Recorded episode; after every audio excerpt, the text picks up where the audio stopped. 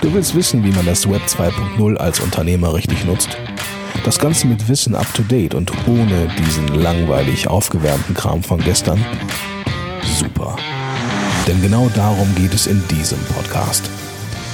Und hier ist dein Ernährungsberater in Sachen Digitalfutter, Christian Deak.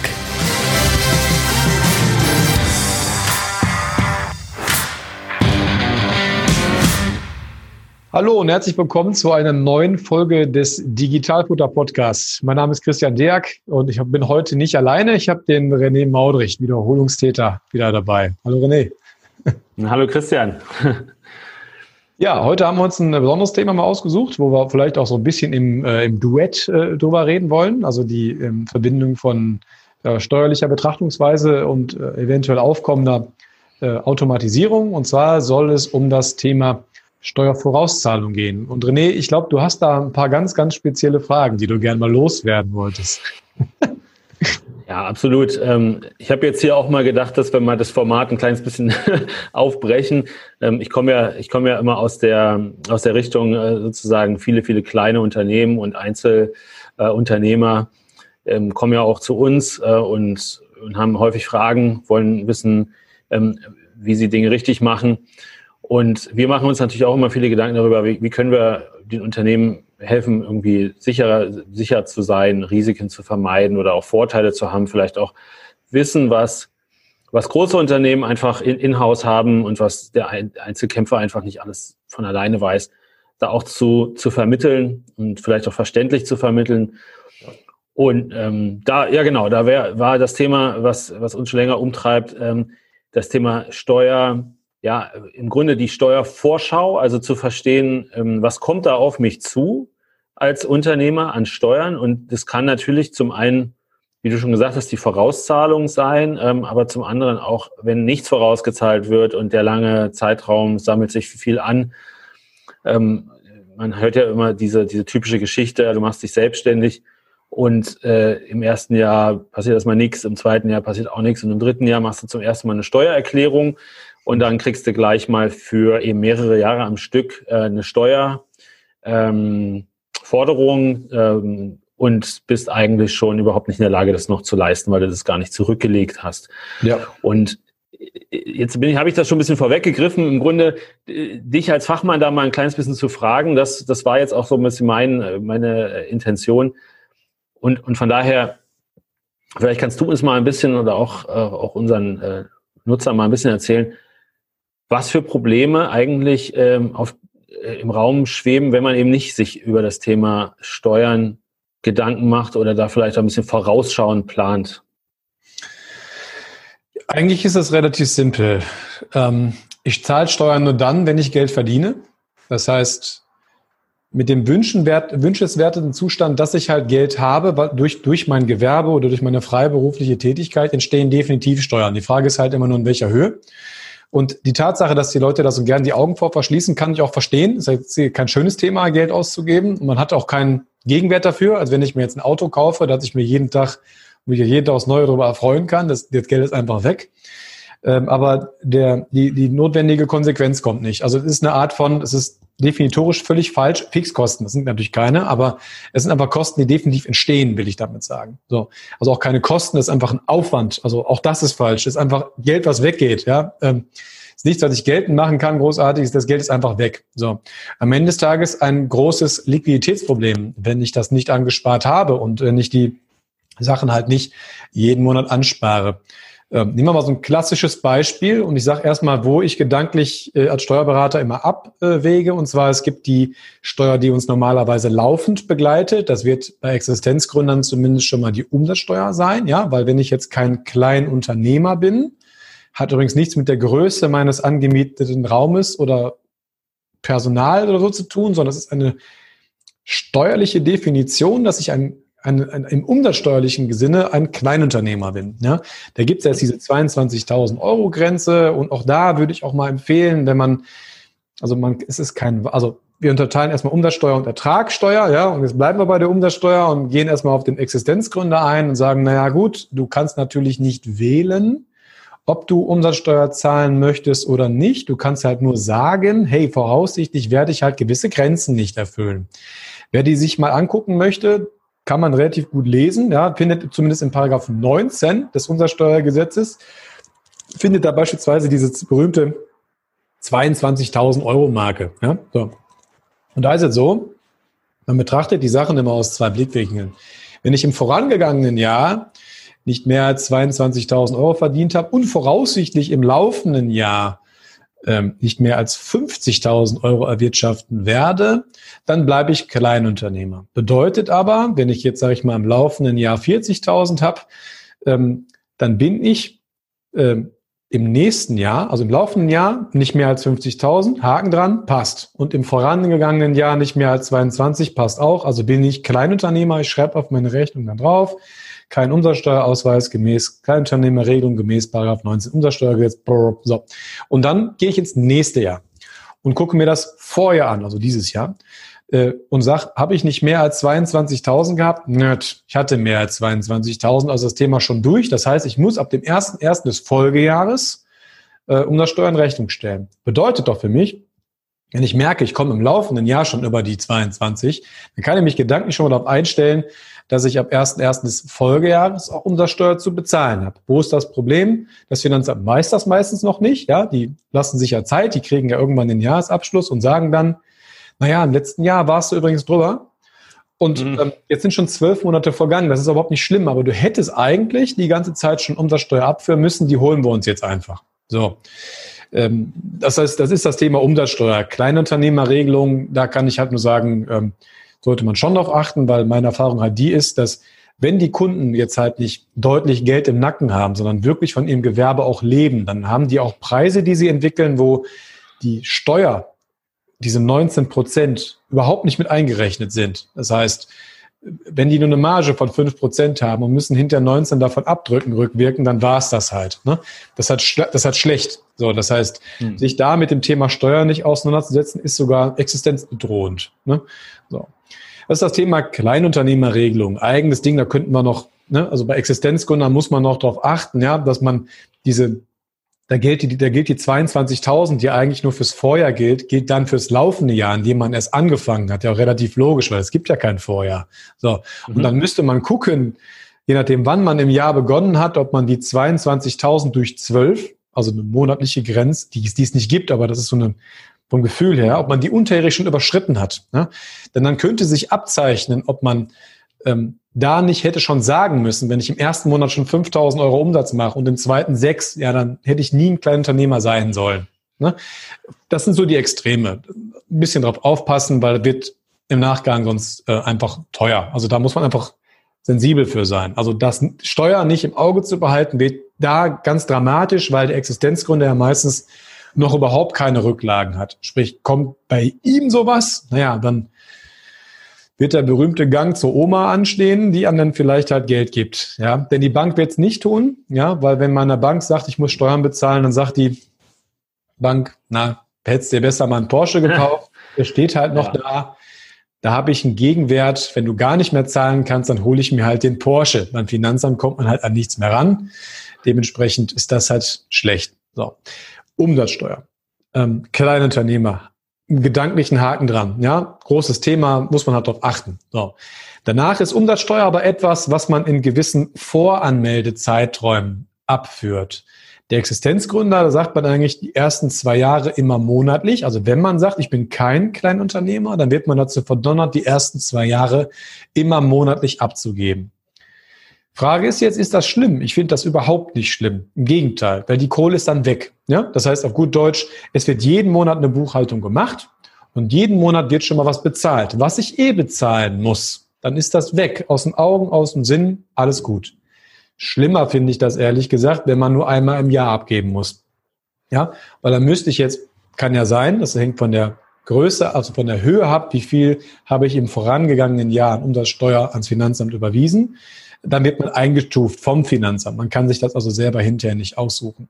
Und wenn man halt nur einmal im Jahr oder alle drei Monate äh, abführen muss, ist meine dringende Empfehlung, die trotzdem monatlich eine FIBU zu machen, sich jeden Monat von Programm her ausspucken zu lassen, so Januar bis Februar jeden Monat 500 Euro, macht 1500, paralleles Konto habe ich dann, wenn es abgebucht wird. Macht man das nicht, kommt es halt dann wieder zu einem Liquiditätsengpass und der Gang zur Oma steht vielleicht an.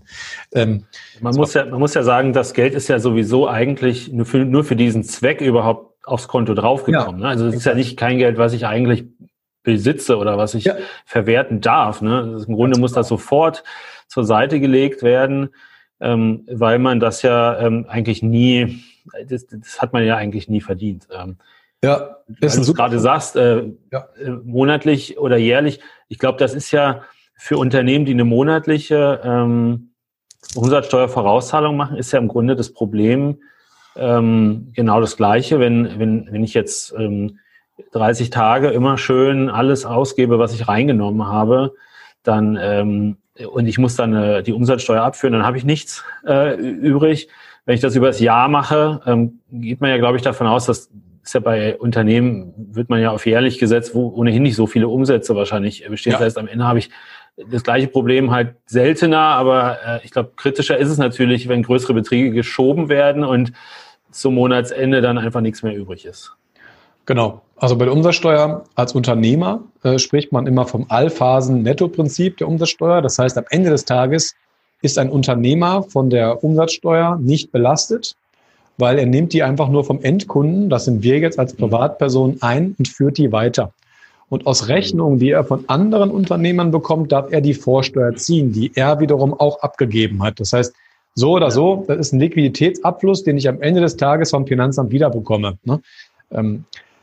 Ende, Endstufe ist halt dann, wie gesagt, der Privat, also die, sind die Privatpersonen, die können es natürlich nicht geltend machen. Aber so ist die Umsatzsteuer eigentlich ein durchlaufender Posten, so sagen wir dazu, und ein Allphasen-Netto-Prinzip. Das heißt, ähm, wenn man jetzt im, ähm, im schlimmsten Fall hingeht und sagt, na ja, ich fahre mein Konto immer auf Null, also ich gebe immer genau das aus, was ich noch auf dem Konto habe und würde permanent Umsatzsteuer schulden und die kommen dann nach drei oder nach zwölf Monaten, dann ist das genau der Versatz, der mich ähm, insolvent, in die Insolvenz treibt. Ich bin halt nicht mehr liquide, ich kann halt nicht mehr arbeiten. Und bei der Lohnsteuer, also bei der Umsatzsteuer und bei der Lohnsteuer beispielsweise spricht man davon, ähm, das Geld gehört mir eh nicht. Ne? Also die Lohnsteuer ist für die Angestellten und die Umsatzsteuer ist halt vereinnahmtes Geld, was dem Staat gehört. Da kann man auch keine Gnade erwarten. Ne?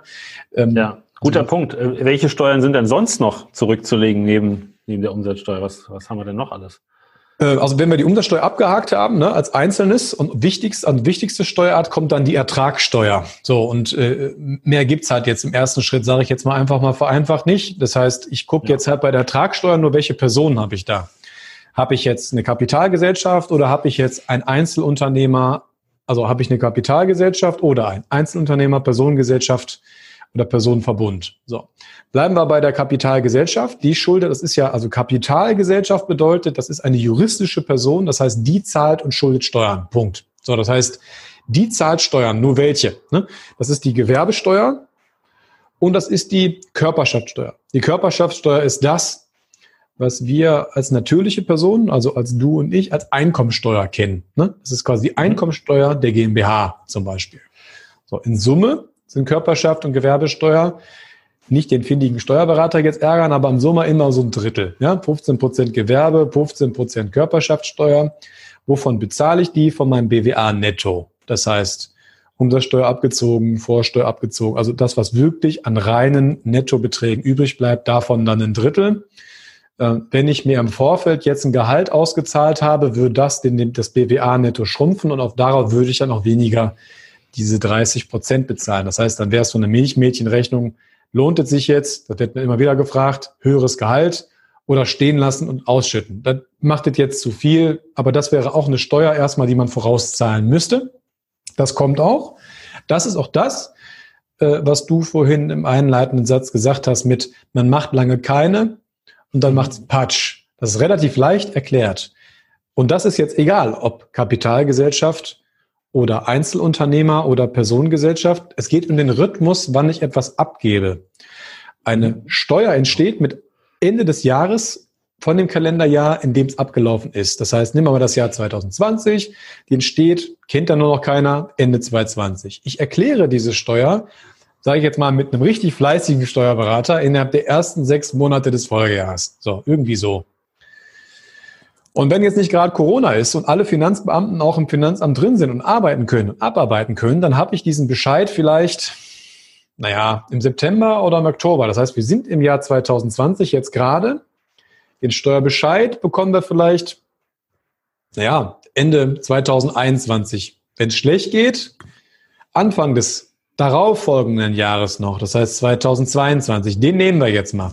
Ja? Also 2020 geht vorbei, 2021 arbeitet der Steuerberater und der Fiskus und ich bekomme meinen Steuerbescheid schön knapp nach Neujahr 2021. Und da bekomme ich zwei.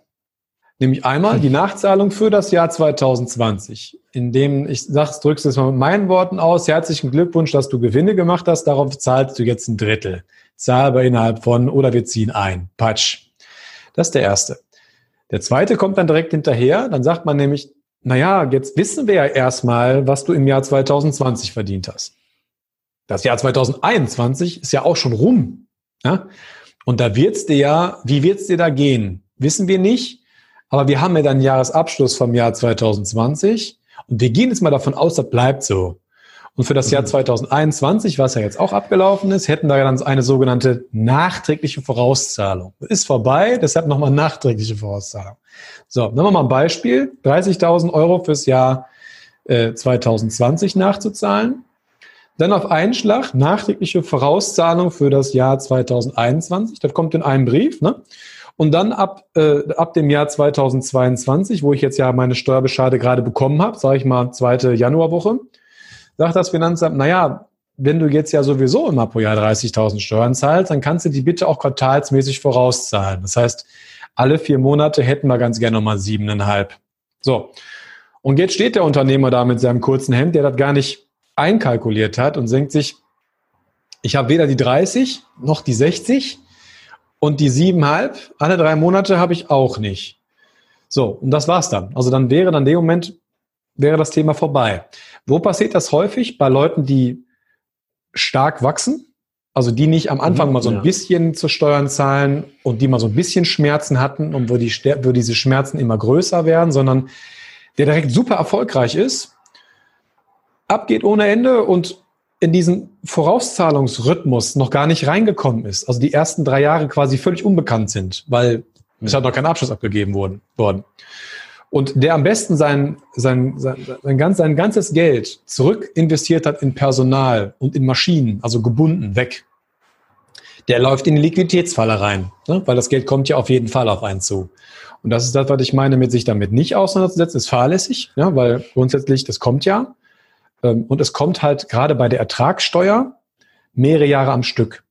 Und das Thema, was wir noch äh, dazu addieren müssten, ist, es kommt nicht nur die Steuer nach dem Steuerbescheid kommt die Sozialversicherung. Wenn ich also nicht direkt privat versichert bin, also keine Ahnung, eine private Versicherung bei der DBK abgeschlossen habe oder was auch immer, sondern freiwillig gesetzlich, es gibt nur die beiden, privat oder freiwillig gesetzlich, bei einer AOK oder bei einer Techniker oder was auch immer, und nicht eine ganz clevere Einstufung schon vorgenommen habe, also auch da vorausgezahlt habe, clever, ne?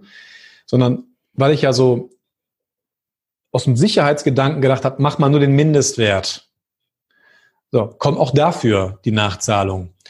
So, und das ist dann äh, passiert in der, äh, ne, ne, ne, also in der Praxis sehr, sehr häufig, ja, dass gerade die, die es nicht brauchen können, die, die, also die Existenzgründer, die immer reinvestiert haben, also die noch nicht mal jetzt auf großem Fuß gelebt haben oder so, ne, sondern einfach wirklich noch rein, dass die dann auf, aufgrund der Zahlung, weil sie sie einfach nicht kannten, ähm, in, in arge Schieflage oder sogar in die Insolvenz hinterher geraten. Ne?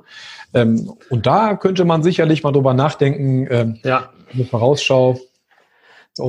Genau, bevor wir jetzt mal äh, vielleicht nochmal gleich drüber sprechen, wie sich das eigentlich, wie man normalerweise mit ähm, klassischen Mitteln eigentlich das verhindern kann und dann vielleicht auch nochmal, wie man es mit modernen Mitteln kann, ähm, wo ich dann vielleicht ein bisschen äh, was äh, erzählen kann äh, nochmal die Frage zur Einkommensteuer. Wenn ich jetzt als äh, Solopreneur ähm, äh, unterwegs bin, das stelle ich mir noch relativ kompliziert vor, ähm, mal ganz, ganz überblicksartig. Ähm, was, was fließt denn damit rein? Um, ähm, was muss ich da bei der Einkommensteuer ähm, vorhersehen? Also die Körperschaftssteuer war der leichte Teil, ne? also ein Drittel. Ja. Die äh, Einkommensteuer bei den natürlichen Personen, das ist tatsächlich der schwierigere Teil, weil wir fangen an oben beim Gewerbe, da kommt irgendwas raus. Nochmal ein Beispiel, 50.000 Euro Gewinn, sagen wir mal. So. Und das Besondere bei, der, bei dem Solopreneur, beim Einzelunternehmer ist, es gilt das sogenannte Transparenzprinzip. Sprich, das, was verdient wurde, gilt mir automatisch als verdient. Also ob ich, ob ich das auf dem Konto liegen lasse oder nicht, spielt kommt überhaupt keine Rolle. Es wird voll besteuert. Das ist was anderes. Bei der Kapitalgesellschaft ist es nicht der Fall. Ne? Da kann ich zwischen natürlicher Person und Kapitalgesellschaft trennen. Das nennt das Trennungsprinzip. Bei dem geht es in einer Rutsche durch. Das heißt, 50.000 Euro, die muss ich voll versteuern. Ich gehe in meine Einkommensteuererklärung rein mit den Einkünften aus, aus Gewerbebetrieb und dann werden noch so Sachen abgezogen wie Handwerkerleistungen, Sonderausgaben, also Kranken, Renten, Pflegeversicherung.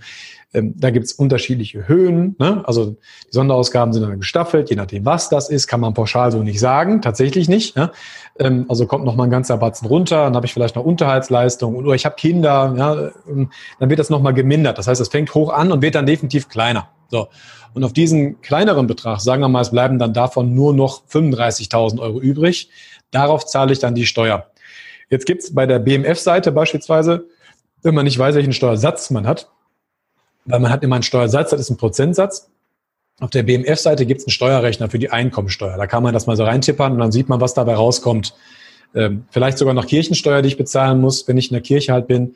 Ähm, so demnach ähm, kommt es drauf an. Ne? Also man startet mit dem Betrag, den man in der BWA Januar bis Dezember kumuliert sieht und dann wird definitiv noch was davon abgezogen. Und auf den Betrag zahlt man dann was.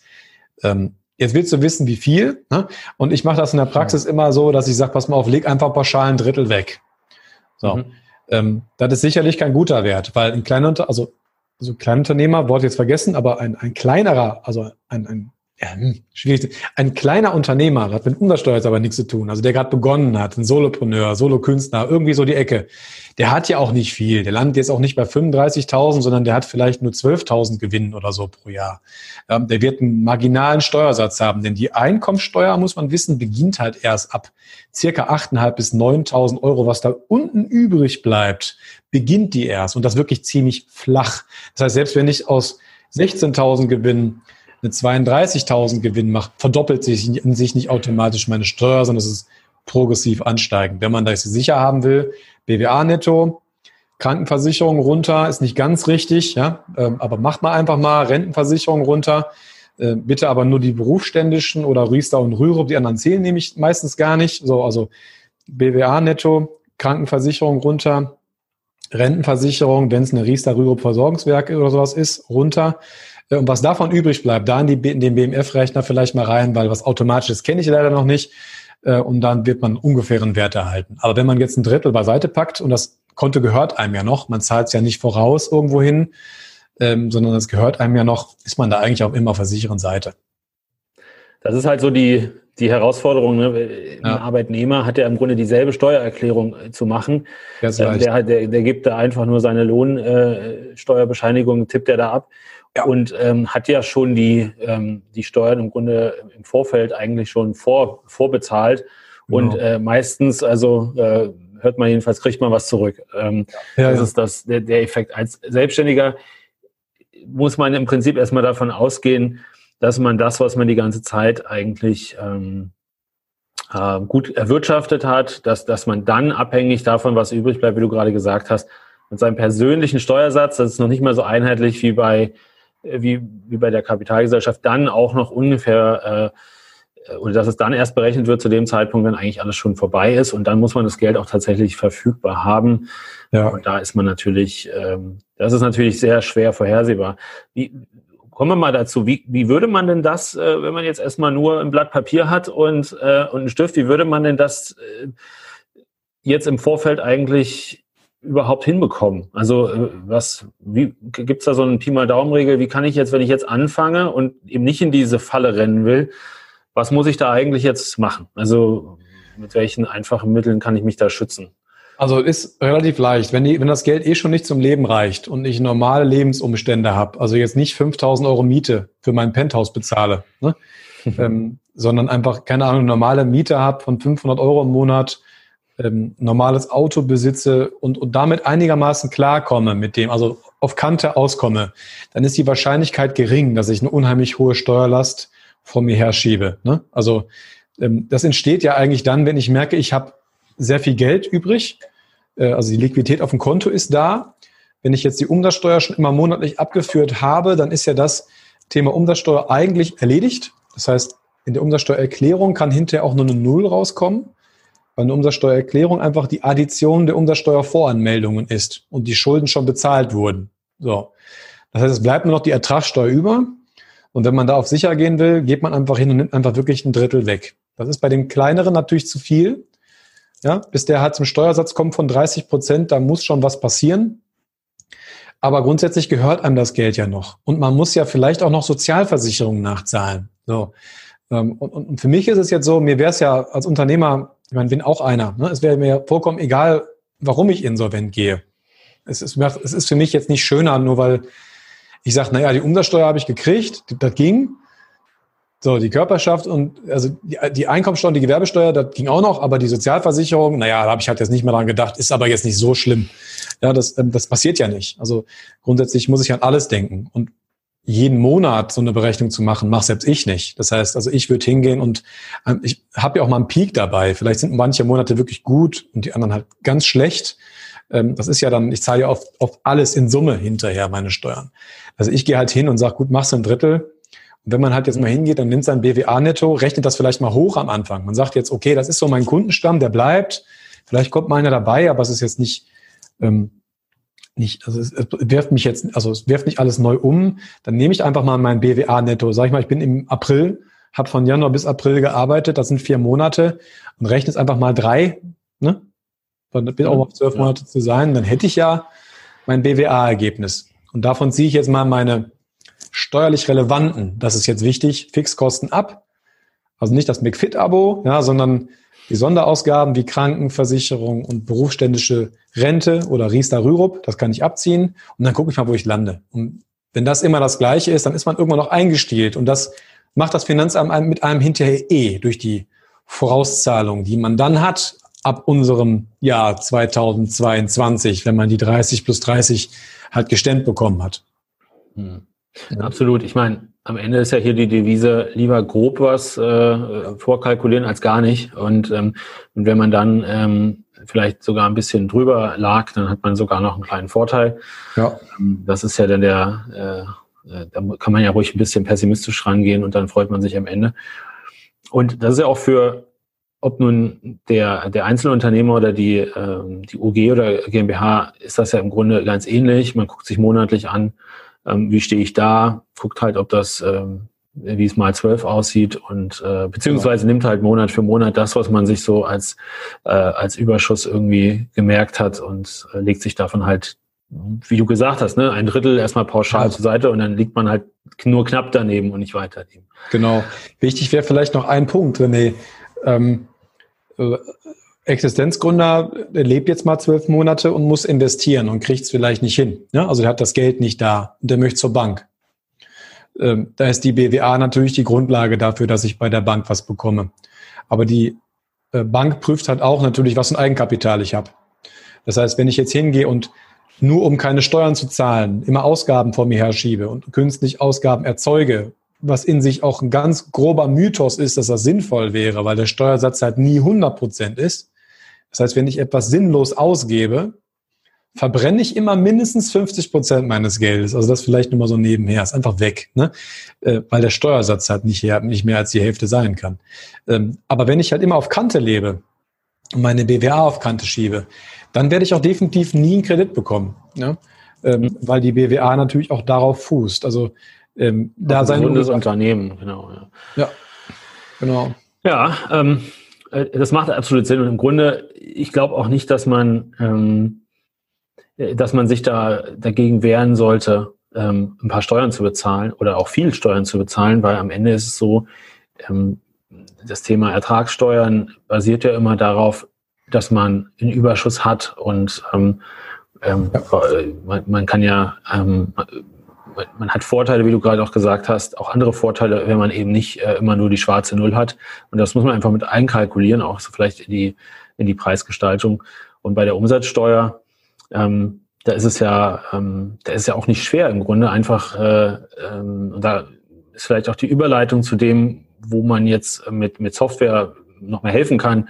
Ähm, da ist es ja nur wichtig, dass man einfach die Rechnung, die man rausschickt und die man reinbekommt, äh, ständig quasi äh, aufeinander hochrechnet und dann weiß man ja eigentlich fast hundertprozentig, was man in ein paar Wochen an, an ja. Steuer auf Vorauszahlung äh, zu leisten hat. Ja. Das, die Herausforderung, wie ich schon gesagt habe, ist ja nicht erst am Jahresende, sondern im Grunde jeden Monat wieder neu, wenn man nur entsprechend hohe Summen dann auch wirklich äh, ansammelt.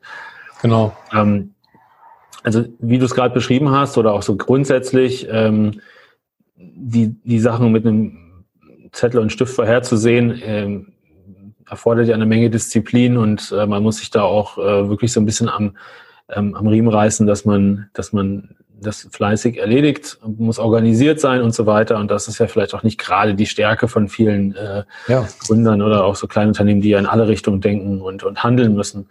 Ja. Und ähm, aus, ähm, aus der Sicht kann ich halt natürlich auch ein bisschen was beitragen, weil wir ja auch ein bisschen Erfahrung damit han, haben, äh, natürlich Belege und, äh, und Rechnungen auch digital möglichst zeitnah auch zu verarbeiten. Das ist ja auch ein, ein wichtiger Grundsatz der GOBD, dass man, dass das halt alles nicht irgendwie ewig liegen bleibt.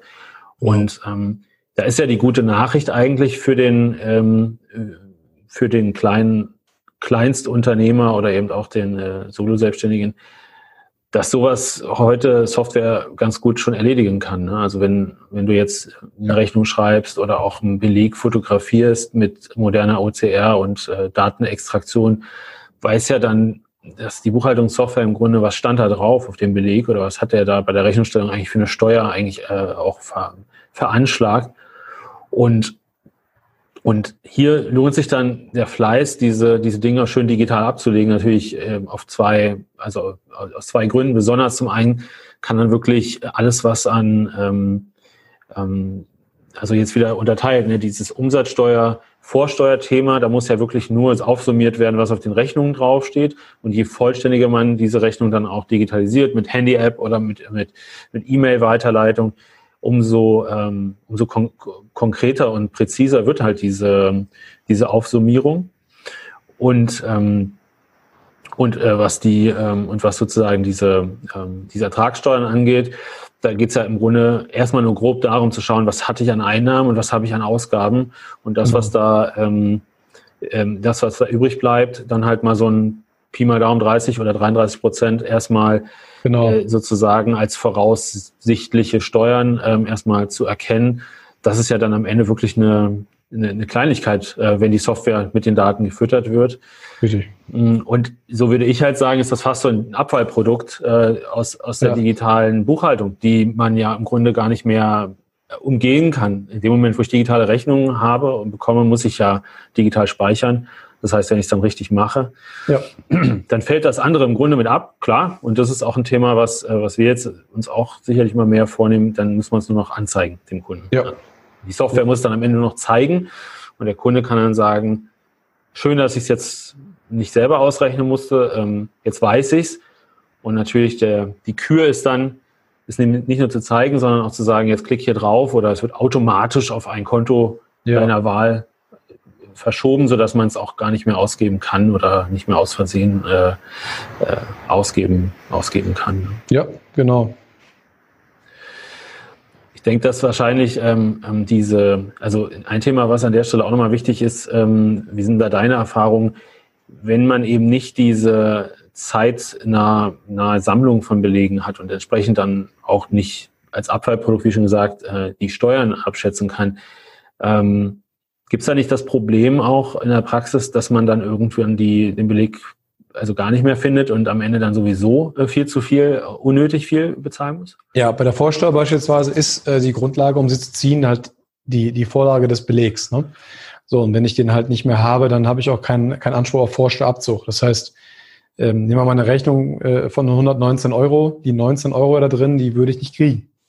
Das heißt also, mhm. Äh, bei, bei Vorlage der Rechnung habe ich An Anspruch auf Vorsteuer. Das heißt, das ist für mich auch Liquidität, die ich nach vorne ziehe, ne? also die ich nicht ans Finanzamt abführen muss. So, demnach, ähm, ja, aber das passiert häufig, ne? wenn die Leute halt nicht regelmäßig dranbleiben, weil man es vielleicht aus den Augen verliert, dann ähm, ja, kriegt man den Beleg vielleicht hinterher nicht mehr und dann ist die Ausgabe an sich nicht mehr buchbar.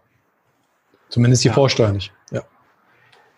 Wir haben mal, wir haben mal eine Statistik bemüht und da hieß es, dass drei von vier kleinen Kleinstunternehmen nicht alle Steuern geltend machen können, weil nicht die Belege ähm, ähm, vorhanden sind. Ist das, entspricht das auch deiner Erfahrung, dass das, äh, äh dass viele äh, Rechnungen verschütt gehen? Nee, also ähm, es sind schon einige, die verschütt gehen, vor allen Dingen bei, sag mal, bei Leuten, die ihre Sachen digital irgendwo bekommen und sie nicht mehr wiederfinden oder halt Kleinkram irgendwo gekauft haben und den nicht sofort beispielsweise fotografieren oder einfach äh, in, in ein spezielles Fach des Portemonnaies äh, reinbekommen. Ähm, also sich daran gewöhnen einfach ne, am Anfang. Ähm, und das passiert auch häufig. Ne?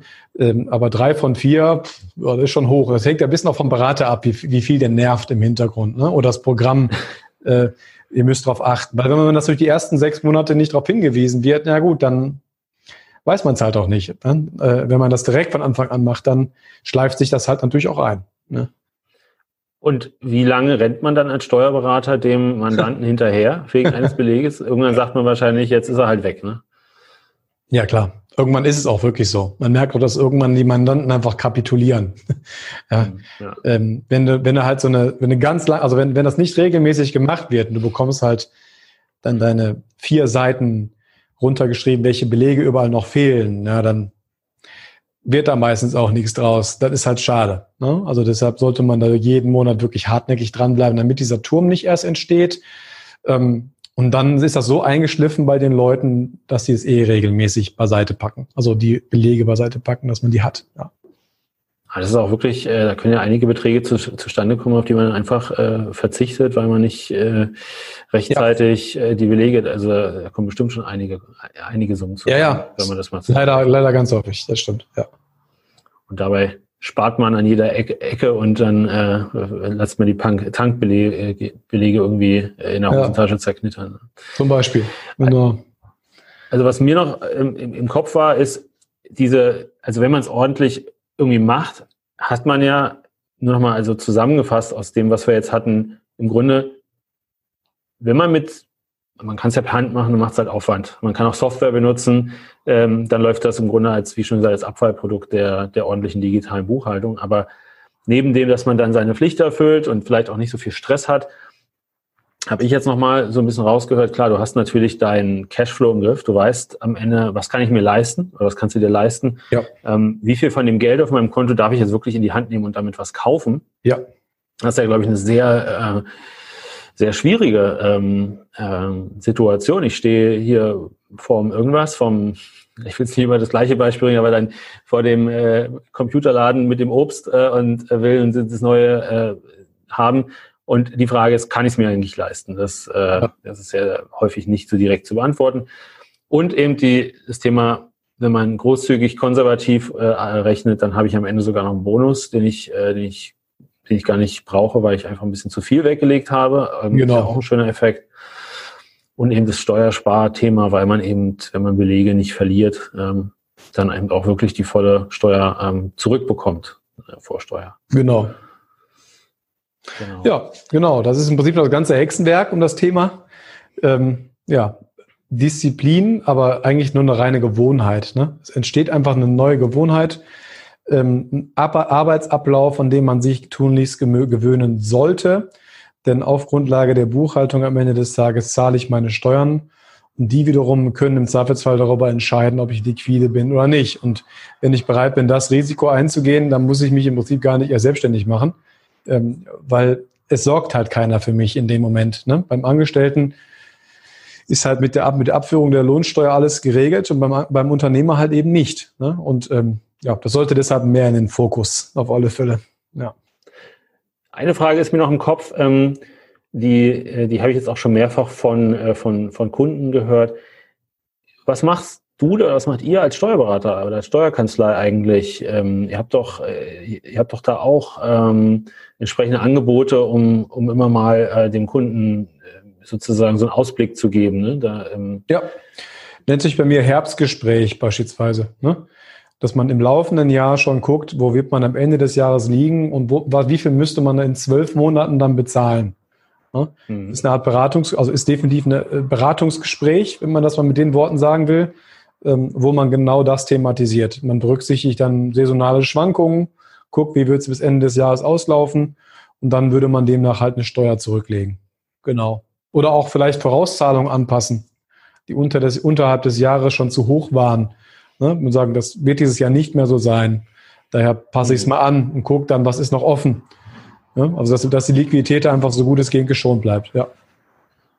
Das ist auch nochmal eine Erfahrung, die ich persönlich habe mit einem Steuerberater an der Seite kriegt man natürlich auch äh, entsprechende ähm, Anpassungen beim, äh, beim Finanzamt natürlich leicht, äh, leicht umgesetzt. Äh, zum ja. Beispiel ankündigen, ich habe dieses Jahr halt nicht so viel Umsatz wie letztes Jahr, ich würde gerne ja. weniger vorauszahlen oder, ähm, oder, oder auch ähnliche äh, Kommunikation.